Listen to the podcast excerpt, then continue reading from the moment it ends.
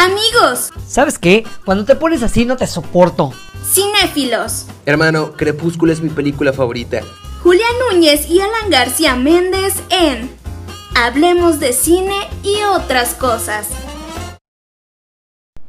Amigos, bienvenidos a un episodio más de Hablemos de cine y otras cosas. El día de hoy vamos a hablar de un tema que nos va a hacer sentir grandes. O tal vez no.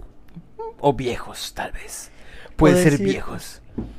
Es que estamos hablando de algo que pasó hace 20 años. Que tal vez tú pensaste que esto fue ayer, pero no. Pero no. Ya pasaron 20 años. Es correcto. El tema de hoy, las 10 películas que cumplen 20 años este 2021. Exactamente, bueno, pues ya saben, aquí hablamos de todo un poco, pero hoy en especial vamos a hablar de unos exitazos que ya sea que se estrenaron en Estados Unidos o... ¿O hace 20 años? no, hablando, por ejemplo, una de ellas es una película francesa, que hace 20 años no era tan común que una película francesa tuviera tantos éxitos. es correcto. O que fuera tan exitosa. Mucho tuvo que ver, eh, pues la temática, mucho tuvo que ver la actriz principal, mucho tuvo que ver eh, varias cosas, como el, el, el, pues, el tiempo en el que estaban. O La fantasía que la manejaban. fantasía que manejaban en el tiempo, en el año donde estaban, pues sí influyó bastante para que Amelie sea mm, de las películas que hoy por hoy cumplen 20 años. Exactamente, entonces vamos a pasar ahora sí que desde Rápido y Furioso hasta cosas mágicas, películas como acaba de mencionar Alan, que es Amélie, una película francesa que hace 20 años no era tan común ir al cine a ver una película que no fuera en español o en inglés. Es correcto. Entonces vamos a hablar de todo un poco, pero ya que diste la, la, la primicia de una de las películas que inclusive ganó premios, etcétera, empezamos con Amélie. Fue como Parasite, ¿no? De en hecho, su momento, en su momento sí. O sea, fue una de las películas que, que le dio más apertura al, al cine internacional. Que no solo fuese cine americano, cine en inglés, cine en español. Fue una de esas propuestas internacionales que abrió muchas puertas en el cine. eh, siendo nominada y galardonada por interesantes categorías y grandes premios. Pero es que mira, yo creo que parte del éxito fue Audrey Tautou, que, Claro. que, que ella, eh, aparte de, de- de la cara divina que tenía, ¿No se el a carisma, Zeta-Jones?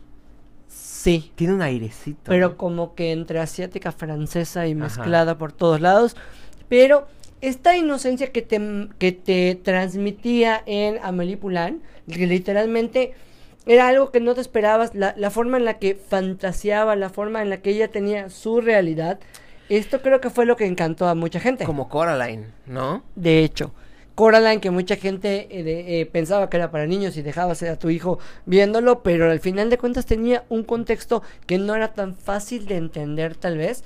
Pero esta película de una camarera, un, un personaje tan sencillo, que años después hemos visto que estos personajes tienen tanta relevancia, como lo vimos en Roma, etcétera, pero acá la aportación que yo creo que da Amélie al cine es esta parte de poder explorar la fantasía dentro de la realidad. Sí, bastante. Como esa distorsión entre que lo que es real y lo que no, entre lo que me gustaría que fuese y cómo yo imagino el mundo, como el point of view de, de, de, de lo que yo quisiera que pasara. Y mira, para mí que yo soy estudiante de idiomas, o sea, bueno, yo, mi, mi licenciatura fue a fuerza tenías que chutarte a Amélie.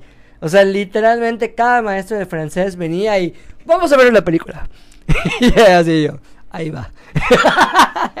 y Dilo tuyo, maestro, Dilo ¿no? tuyo. Y era como que para él era algo nuevo y cada año nos cambiaban de maestro y cada año veíamos a Amélie. Y cada año la disfrutábamos. Entonces, es bueno, después de, estamos hablando de hace 20 años, el, el contacto con algo diferente, etcétera. Entonces, esto, yo cuando leí que ya cumplía 20 años en ese 2021 una película como Amélie, dije, wow, hace 20 años estaba yo en la universidad. Que es de esas películas que tú piensas que no ha pasado tanto tiempo, ¿no? Es de esas películas que tú escuchas o que tú has visto y la viste tres veces, ¿no? Y escuchaste ver o escuchaste hablar sobre ella, pero no piensas que ya cumplió 20 años. Y qué lástima que, por ejemplo, Audrey Tautou, eh, que ella en lo personal empezó a jalar fuerte en Hollywood después de Amélie. O sea, nosotros la vimos en el Código Da Vinci, igual la vimos como Coco Chanel, pero no trascendió más en el mundo de Hollywood, pero como parte del, del cine francés sí siguió trabajando. Sí, es como de esos, uh, de esos one shots o de Eh, esas... ajá, el One Hit Wonder. Ajá, del One Hit Wonder, pero pues, yo creo que Amelie fue su One Hit Wonder. Eh, Amelie fue estrenada el, por cierto, el 22 de febrero del año 2022. En No, México. En ¿Del México. dos- 2000 en qué? México. En 22 en México. 2022 todavía no ha en llegado. México. ¿Pero no ha llegado 2022? No, ya lo sé, pero en México se estrenó en 2022. O sea, esta película se estrenó en 2021, pero en nuestro país la vimos en 2022. Digo, en 2002. Y yo estoy esperando a que te des cuenta de tu error. y, y me lo seguía. Amigos, ¿se dieron cuenta que me lo seguía refutando? y yo, pues estoy muy inmenso porque digo todavía yo, yo sigo en el 2021 y bendito Dios llegué. en el 2002. 2002. 2002 llegó a nuestro país, 22 de febrero de 2002. ya quiero que llegue 2022. Yo quiero que llegue para que podamos ver cine. Bueno, pues otra de las películas que, bueno, acá creo que se conjunta este, este tema con eh, algo que pasó la, la semana pasada, que fue el aniversario luctuoso de Heath Ledger. 13 años de su ausencia, pero una película que le dio renombre después de 10 cosas que oído de ti y que lo empezaron a tomar ya no como el, el niño cute de las películas adolescentes. Ahora lo empezaron a tomar como el niño cute de las películas adolescentes que sabe actuar. Sí, pero por ejemplo ya le dio un poquito más de credibilidad como actor. Sí, un poquito, la verdad. Que era sí. el personaje de William Thatcher En Corazón de Caballero. Exactamente. Cuéntame un poquito al respecto. Pues cumple 20 años esta película este año. Corazón de Caballero fue una de las películas que yo no sabía que existían.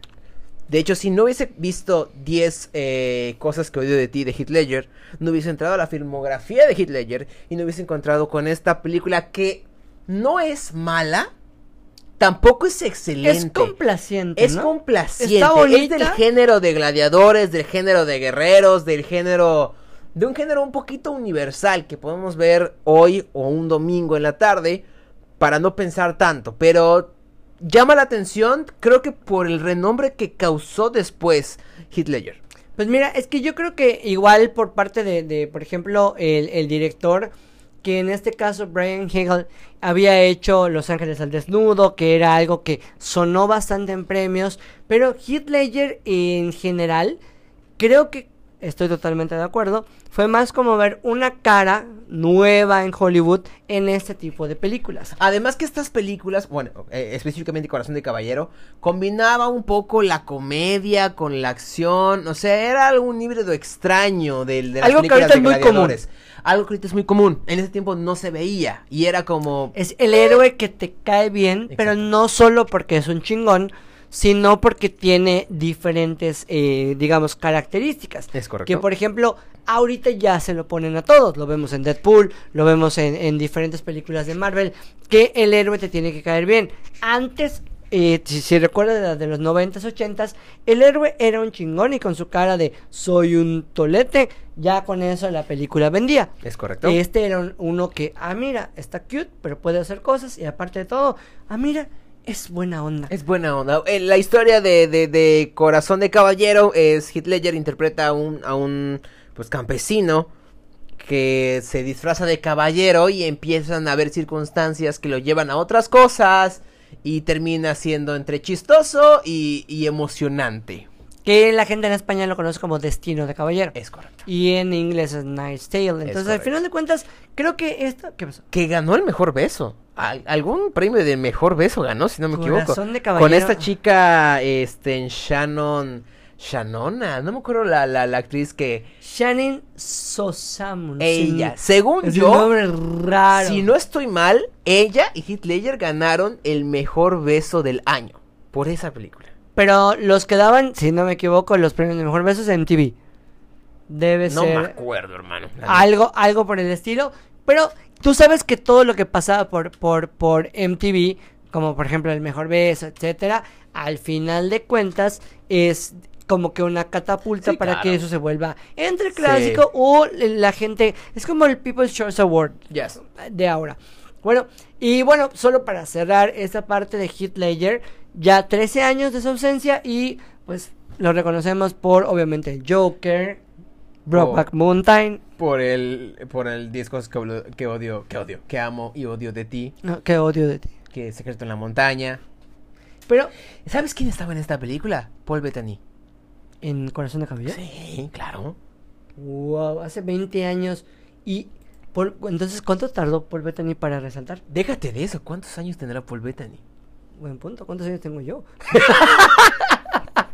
y bueno, amigos, tenemos todavía más, not- más noticias. ¿Qué más, hijo? Otra de las películas que cumplen 20 años y tú estoy seguro que no tenías ni perra idea. Rápido y Furioso. La 1. Sí, ya, La la, ya, ya, ya, ya, estamos a punto de ver la 9, ¿no? La 9 y a, a punto de topar el espacio y otras dimensiones. Rápido y Furioso salió en 2001, hace 20 años que Dominic Toretto y Brian O'Connor se conocieron en una de las calles de algún lugar del mundo y se hicieron mejores amigos. Pues imagínate, hace 8 años se murió Paul Walker. Hace 8 años, entonces Que no, no, asimilas que se, ha, que se ha muerto, ¿no? No, es que mira, en el caso, por ejemplo, de, de, de Rápido y Furioso, yo creo que la frescura que dio este contraste entre los dos personajes y entre la propuesta que en ese momento era totalmente nueva, Sí, claro. que Rob Cohen nos trajo, eh, Cohen, o Cohen, Rob, Rob Cohen nos coge. Más suertudo, ¿eh? Qué suertudo es ese Rob. Ro- Rob Cohen fue rápido y furioso. Rob Cohen nos trajo un, un trabajo que, que fue muy innovador en ese momento. Que era lo que mencionábamos con Amelie. O sea, ver eh, las escenas de acción a ese nivel.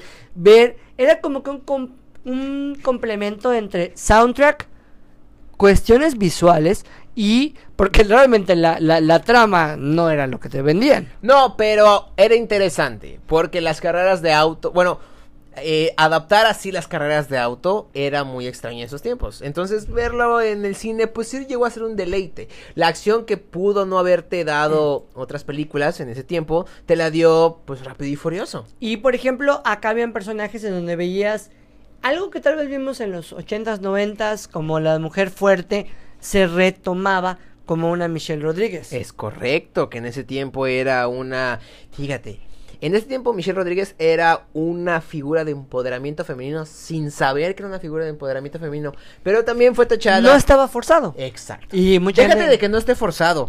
O sea, era, pero nadie estaba consciente de ello. Uno, dos, fue criticada. Porque Michelle siempre ha sido muy más. Bueno, no. Sí, bueno, o sea, siempre, la, han, sí, sí, siempre sí. la han etiquetado como. Como una el- mujer como muy el masculina. tomboy. Exactamente. El tomboy que, que, que digamos, en, en, en en inglés se podría decir algo que no me gustaría decirlo de esa forma, pero digamos como que un poquito machorrita. Ajá. ¿En Era, ese era etiquetada así. Claro. Por eso llamaba también mucho la atención esta saga. O sea, decía, había. ¿Por qué se besa con un hombre? ¿Son gays? Exacto. No eres serio en nada. Nos van a bajar este capítulo. Ya sé, pero teníamos que decirlo. Ay, no, Jesucristo. Pero bueno, eh, el cast interesante, eh, una película que presentó una propuesta diferente en su tiempo. Y la verdad, pues sí te daban ganas de, de- de ver más. Y por esas mismas ganas de, de- de ver más cosas, pues ya llegamos a las nueve. y vamos a llegar al espacio. es correcto. Y bueno, pues aún así de estas, yo creo que no se esperaba Warner, creo el éxito, porque fue un éxito a nivel literario. Sí, claro. Un éxito a nivel literario que inclusive es como una historia de superación de J.K. Rowling cuando nosotros leemos que estaba ya en la miseria y de repente se le ocurrió escribir Harry Potter. Y de allá salta a la pantalla grande y es el triple de éxito que lo que fue la cuestión literaria. Es correcto. Y cuando vimos la adaptación a la pantalla grande de pro- protagonizada por Daniel Radcliffe, eh, Emma Watson y el niño que nadie se acuerda. Rupert Grint. Que no te quieres acordar. el pues niño que nadie se acuerda. ¿Qué otra Oye, pe- déjate de eso. Rupert Grint superó a Jennifer Aniston en Instagram. Ah, sí lo vi. O sea, literalmente. Pero con ese güey es buena foto- onda. Claro. Con una foto con su bebé, superó el, el número de seguidores y likes en Instagram de Jennifer Aniston. O sea, superar a Jennifer Aniston por muy el, el niño que nadie se acuerda. La neta es que, que, que sí tiene su mérito Rupert Grint. La Pero neta. hablamos de Harry Potter y la piedra filosofal. Que uh, la adaptación lírica salió en el 97, si no me equivoco, y la adaptación cinematográfica, pues obviamente en el 2001. Eh, una película extraña, porque la piedra filosofal en es extraña, ¿no? Es que no, era tan corte infantil. Exacto, no tenía ni un corte infantil a pesar de que era protagonizada por niños, que creo que fue eso lo que influyó bastante en su éxito, pero tampoco era una película que tenía tanta acción. Exactamente, y no era una película tan oscura. Era una película, exacto, no tan oscura, pero sí tenía ciertos misterios, cierto tenía misticismo, cierto misterio. Magia, como... Exacto, era también un campo inexplorado en el mundo del cine. Y yo creo que también un, gran éxito que hasta ahorita lo siguen siendo fue el cast.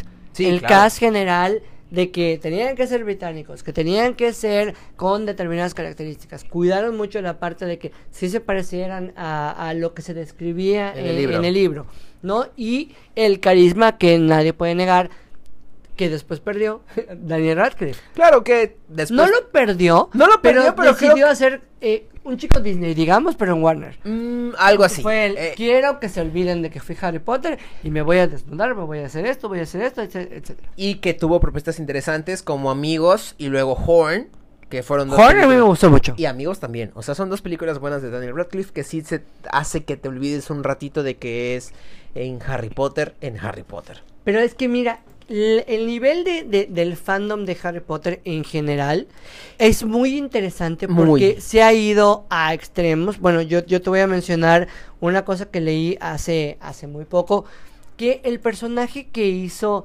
este chico de Malfoy, ¿ok? Que en este caso, Malfoy, él, el, a ver, se llama... ¿Cómo se llama el, actor que, que, lo interpretó? El actor que interpretó a Draco Malfoy, no recuerdo, pero es de los actores que no aparentan su edad. Pero creo que para mal porque se ve muchísimo más grande. Sí, eh, Tom Felton. Tom, Felton, que está muy activo en Instagram. Sí, muy activo, eh, cantando, tocando y todo. Pero él, los fans de Harry Potter le llegaron tanto a, a hartar porque como él era el villano, entonces llegó un punto de que fueron muy crueles con su transición de la infancia de que eras muy bonito y estás horrible, eras un maldito, hmm. te odio, muérete, etcétera, etcétera, que inclusive ha declarado que él intentó suicidarse. Sí, sí, sí. Fue es de esos eh, casos donde la fama le llega muy joven y pues obviamente es un Star Kid.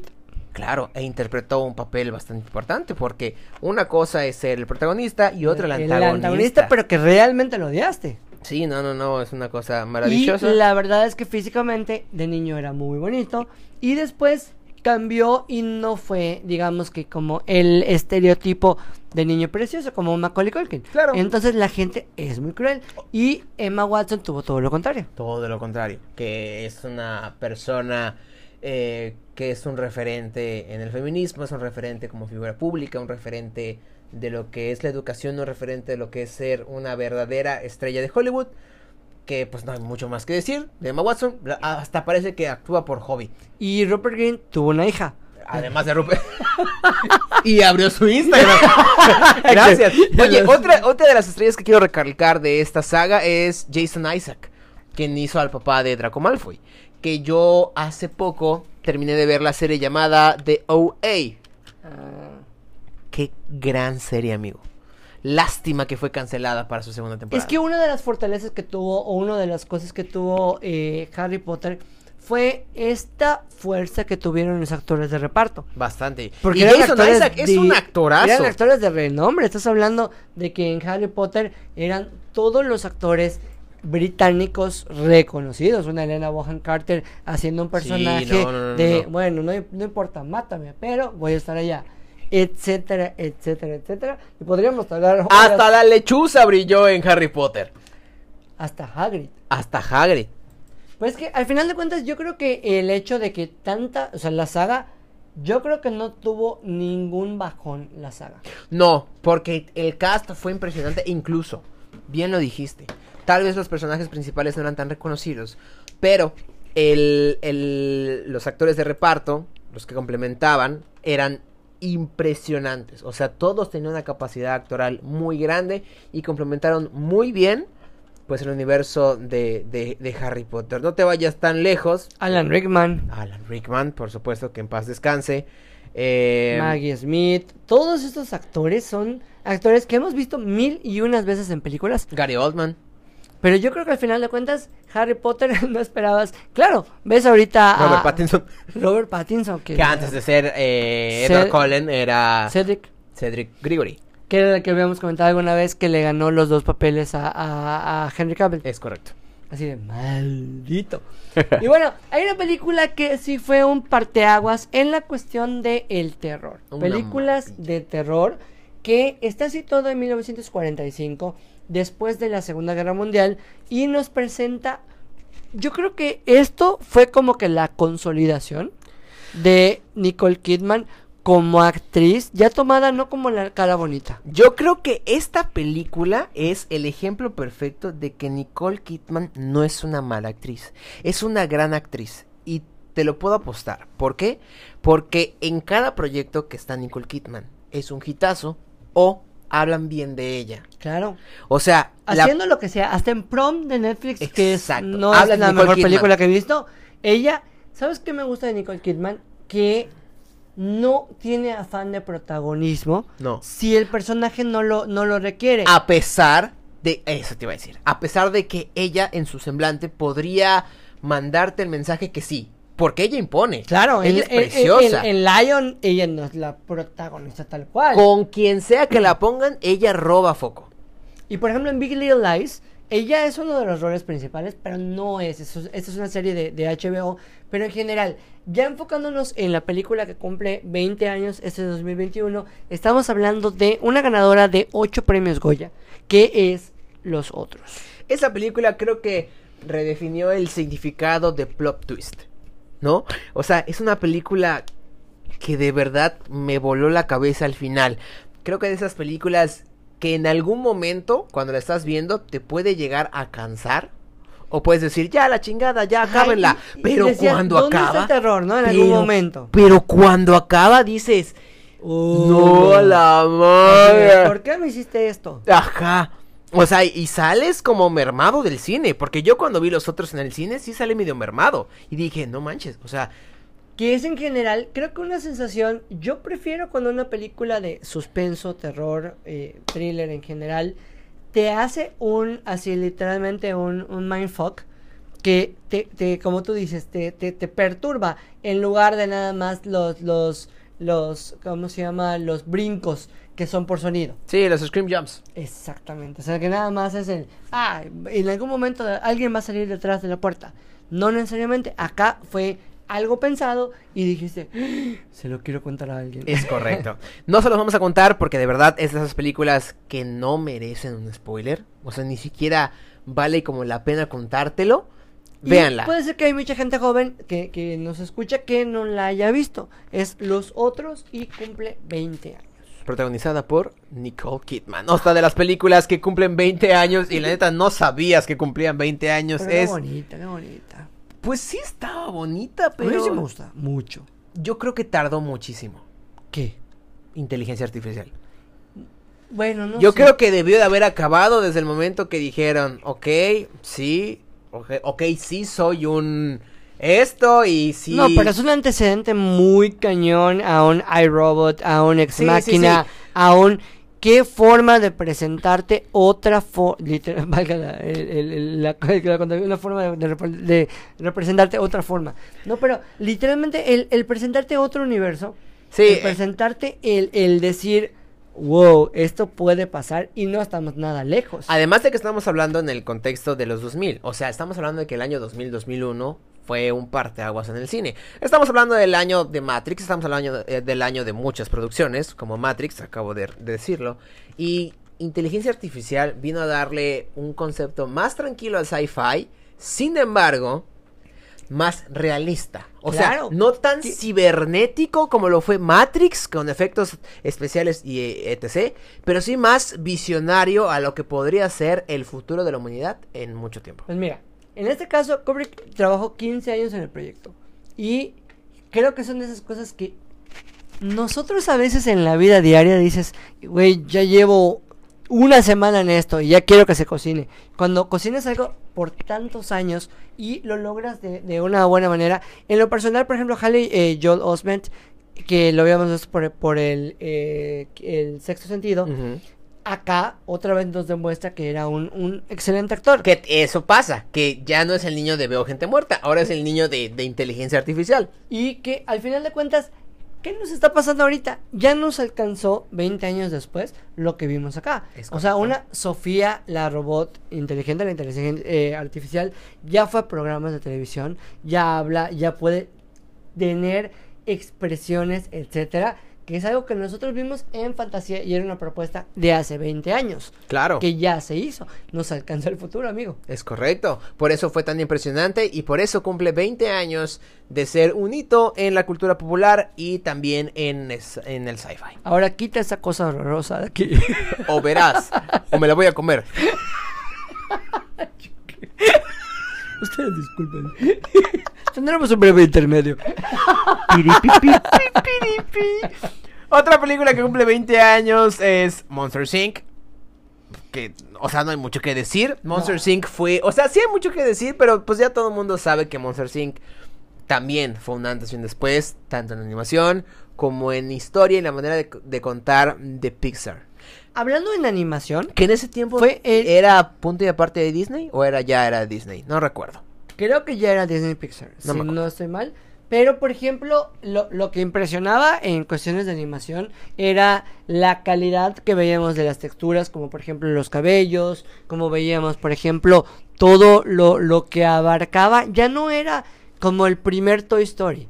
Acá ya veíamos un- un- una animación que era lo más cercano a la realidad. Sin embargo, Disney o Pixar nos juega la nalga desde 2000 desde que se creó, porque en ese año la historia trata de dos monstruos que conocen a una niña. ¿Me explico? O sea, sigue habiendo Sí, desde hace dos años juguetes que conocen a un niño, el el- mismo modus operandi de Pixar y Disney por atrapar a la audiencia y nosotros como viles borregos seguimos cayendo. que es el juego de Pixar está muy bien hecho, o sea, está, está bien planteado, por eso Monster University fue basado en la universidad que fue no, pero por ejemplo, el contexto de, de Monster University yo lo tengo acá. es porque la gente que vio Monster Inc en el momento de ver esta película que te da asco, ¿Cuál? eh, Monster University, es porque ya estaba en la universidad. O sea, es capto nuevo, ya, ya se capto nuevo público porque eh, en este caso capto nuevo público en el en el les voy a presentar a Omai Wazowski, curioso y los que están y la vieron de chicos se van a sentir identificados. con, fíjate, que este ejemplo es el ejemplo perfecto de que Monster Inc. debió de haber tenido una secuela y no una precuela. ¿Para qué rayos yo quería conocer cómo rayos se conocieron Mike Wazowski y Sullivan? No, Sin quería em- ver cómo rayos se volvían a encontrar Boo y, y Sully. Pero creo que eso fue muy inteligente. Dejarte a Boo con la inocencia que fue y al punto de decir, ese personaje es icónico y todavía lo seguimos recordando. Si yo te digo Boo de Monster Inc., te viene a la mente y no te la cambiaron, no te la evolucionaron y te quedas con eso. Sí, claro. Cosa que tal vez cambia un poquito con Andy. Claro. Que eso est- estuvo más trabajado. O claro, sea, lo de la, llevó la- la años parte de Andy y hasta yo lloré con la maldita perra. Adiós, vaquero. Pero pues sí pasa. Y bueno, Monster, Uni- Monster University. Esa no es nada más lo quería decir otra vez. Monster Inc. cumple 20 años. Una película que a mí, este, creo que me, me gusta más por el cast que por la película. Pero también fue, fue un hito.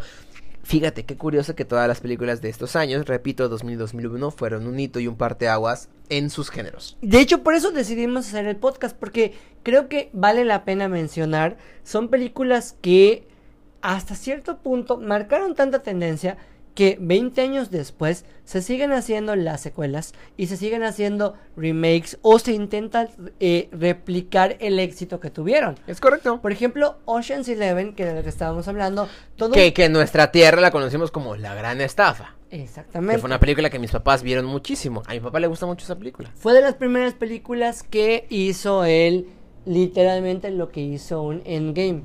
ponerte a grandes estrellas juntas. Claro. Antes se daba la apuesta de que veías una película de Brad Pitt, veías una película de George Clooney, veías una película de Matt Damon. Y pero- ves una película del negrito que es chistoso, pero pues vamos a meterlo. porque Exacto. va. Y, por ejemplo, más adelante fueron metiendo una Julia Roberts. Entonces, ya al ver todo ese cast, te daba ganas de verla. Y realmente el, el- el contexto eran 11 vatos que querían robar un casino. Entonces, yo creo que era más la cuestión atractiva que después se replicó en Los Indestructibles, que después se replicó en otros lados, que era ver a todo el cast junto. No te vayas lejos. Esta misma fórmula la tuvo Rápidos y Furiosos con autos.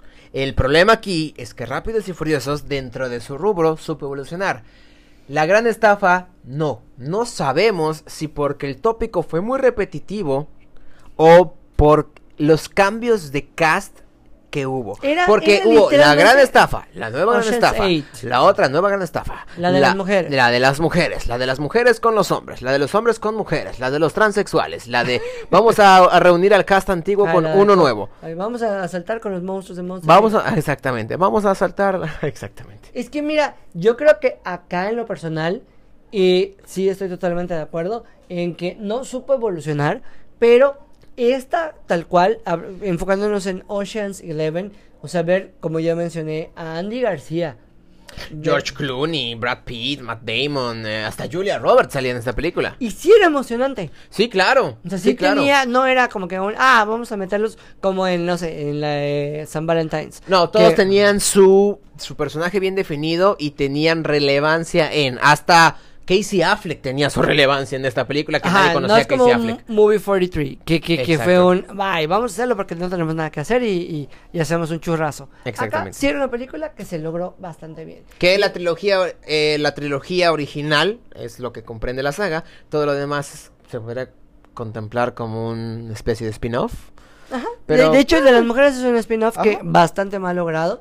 Y hablando de trilogías, me encanta esta, que estamos a punto de cerrar, porque son 10 películas que vamos a hablar, pero esta sí es un antes y un después en la cuestión fantástica, en la cuestión de efectos especiales y en la cuestión de una película de este tipo puede llegar a los Oscars.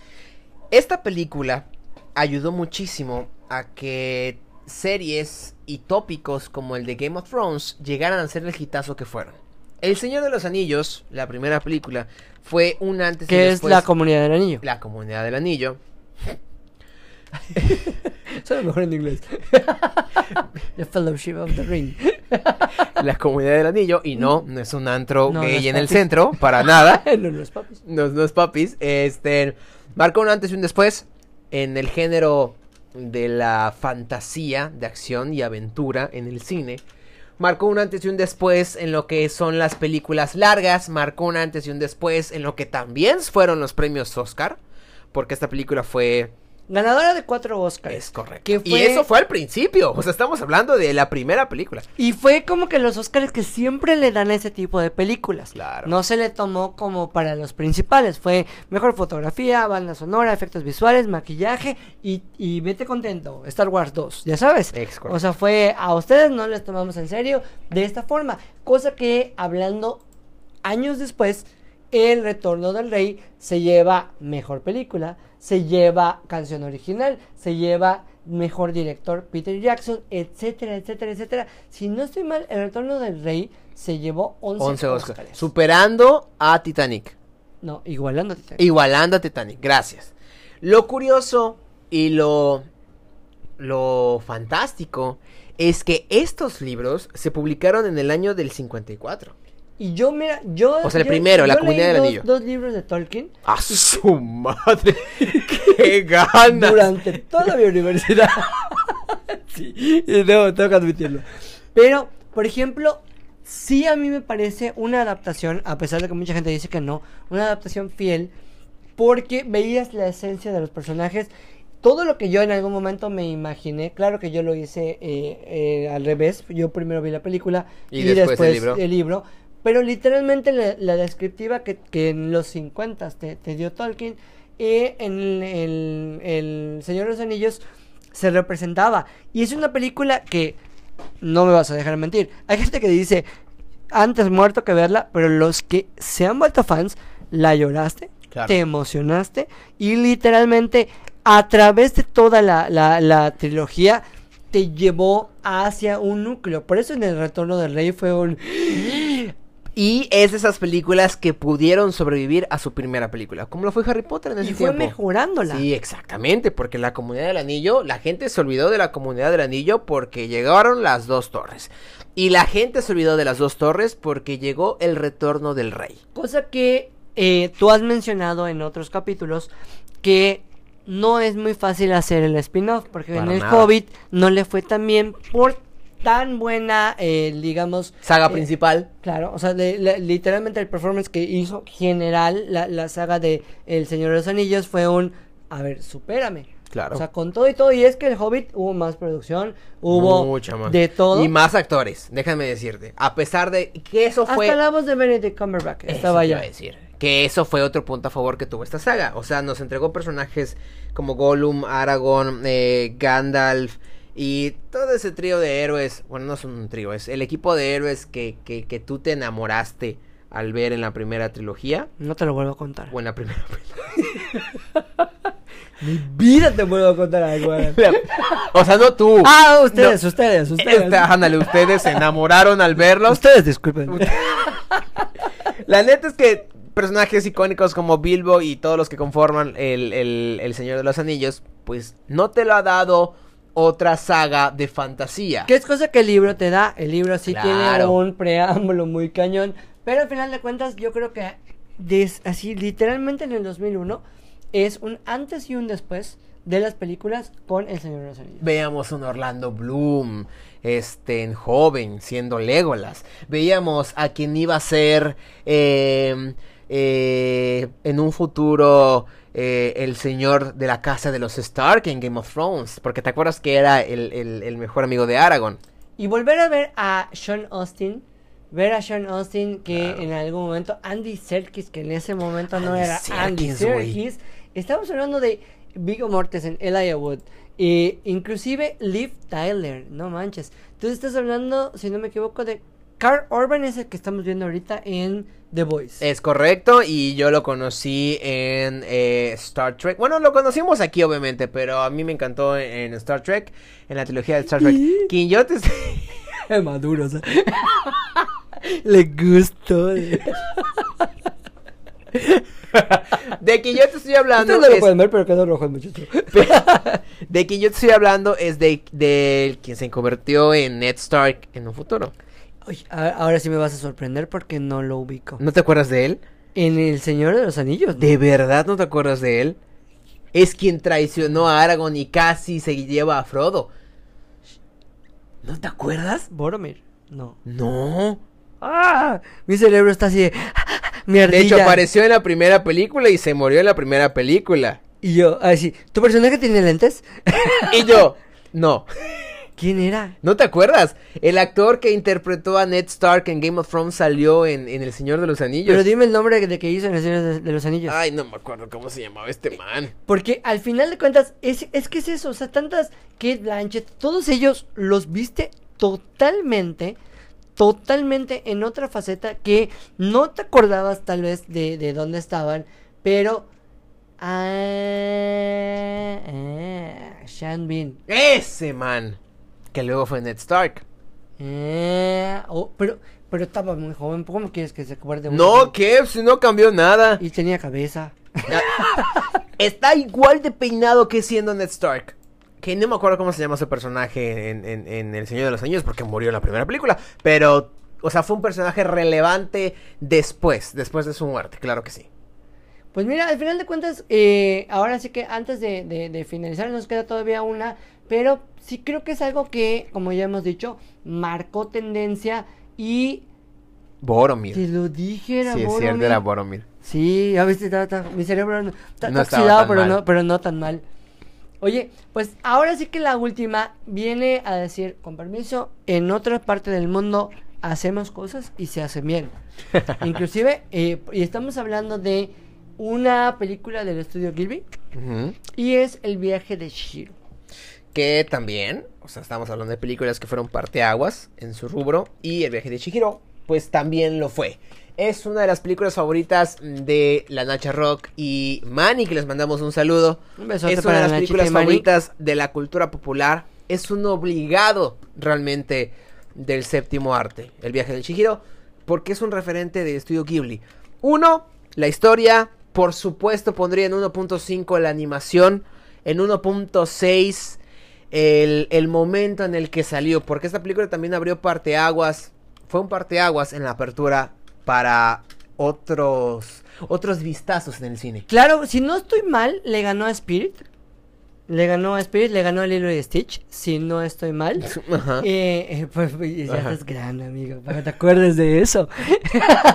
si no me equivoco, cuando estuvo nominada en la mejor pe- eh, película animada, le ganó a, bueno, no te vayas lejos, le ganó a DreamWorks, le ganó a, a Fox, le ganó a Disney y fue un, a ver, espérate, del otro lado se está haciendo animación, se está haciendo bien y se está haciendo literalmente con un mensaje porque el viaje de Shihiro, si ustedes ven cualquiera de, de las películas de el, el estudio Gilby, tiene un mensaje, tienen, tienen un contexto. Sí, no todas. es como habíamos dicho hace ratito de Pixar. El, el monito se lleva con el muchachito y van a hacer y al final de cuentas van a salvar al mundo o van a, a- a- a hacer algo bien.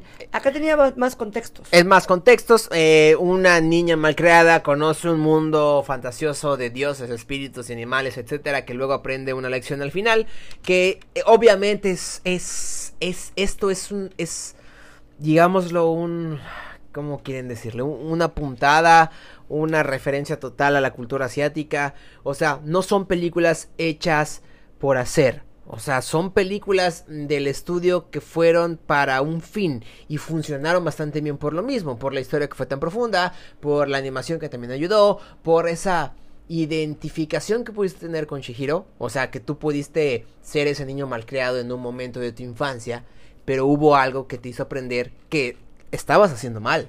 Y que también eh, tú como, pues muchas veces no, o sea, eh, a los niños los menospreciamos. Mira, Sí, hay, claro. hay, hay, hay un, un, un, eh, alguien que hace análisis de cine que, que todo el mundo lo, lo, lo conoce, que es Christoph, que él siempre dice que una de las cosas que... el mundo me imagino que, bueno, por lo menos los, los que... Bueno, yo lo conozco, entonces para mí yo soy todo el mundo.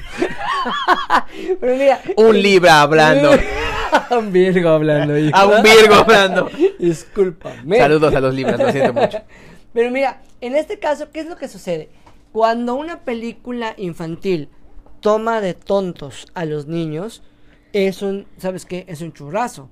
Y lo platicamos con Weekend Be Heroes que se acaba de estrenar en Netflix. Que se Que- claro. Claro, o sea, es un, un, ah, vamos a darles pum, pam, pam, etcétera, etcétera, y cosas extremadamente tontas. El viaje de Chihiro fue para público infantil, pero también para público adulto, fue para público en general y era algo muy inteligente. Aparte que la animación estaba muy bien hecha y por eso fue un parteaguas y está incluida entre las películas que cumplen 20 años. Después de eso, todo lo que vino de Studio Ghibli fue un Una plus. maravilla. Curiosamente, esta película llegó a nuestro país dos años después. O sea, en 2003, específicamente el 12 de septiembre de 2003, llegamos a ver esta película del estudio Ghibli en nuestro país.